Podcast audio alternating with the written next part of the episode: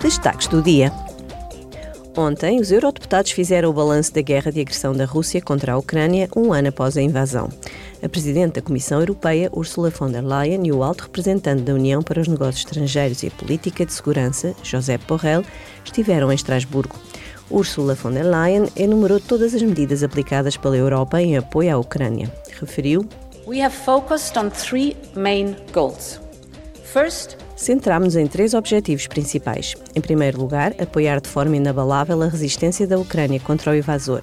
Em segundo lugar, minar a máquina de guerra da Rússia. E em terceiro lugar, construir em conjunto o futuro europeu da Ucrânia.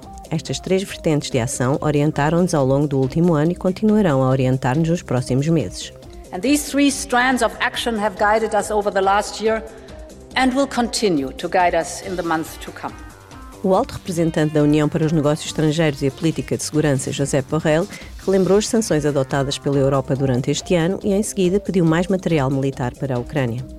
Hago uma chamada a todos os países europeus que dispõem. Apela a todos os países europeus que dispõem de tanques modernos e eficazes a acumular pó nos quartéis e sem servir para nada, que os deem à Ucrânia e que o façam o quanto antes, porque a primavera e o verão serão decisivos. A guerra decidir-se-á na primavera e no verão. La guerra se va a decidir en esta primavera y verano. Os eurodeputados debateram a forma como a União Europeia poderá continuar a apoiar Kiev. Hoje votarão uma resolução. Na sessão plenária, o presidente da Letónia, Egils Levits, instou a Europa a encontrar a vontade política de julgar a Rússia pelos seus crimes e dar à Ucrânia um futuro na Europa. Afirmou ainda. The use of frozen Russian assets for the reconstruction of Ukraine must be ensured. A utilização de bens russos congelados para a reconstrução da Ucrânia deve também ser assegurada. Tal aplica-se não só aos ativos dos oligarcas próximos do regime, mas sobretudo aos do Banco Central da Rússia. Embora complicado, é juridicamente possível. O que é preciso é vontade política. What is needed is political will. O presidente da Letónia apelou igualmente a uma solução política para os desafios ao Estado de Direito na Europa colocados pelos argumentos populistas sobre a vontade dos cidadãos.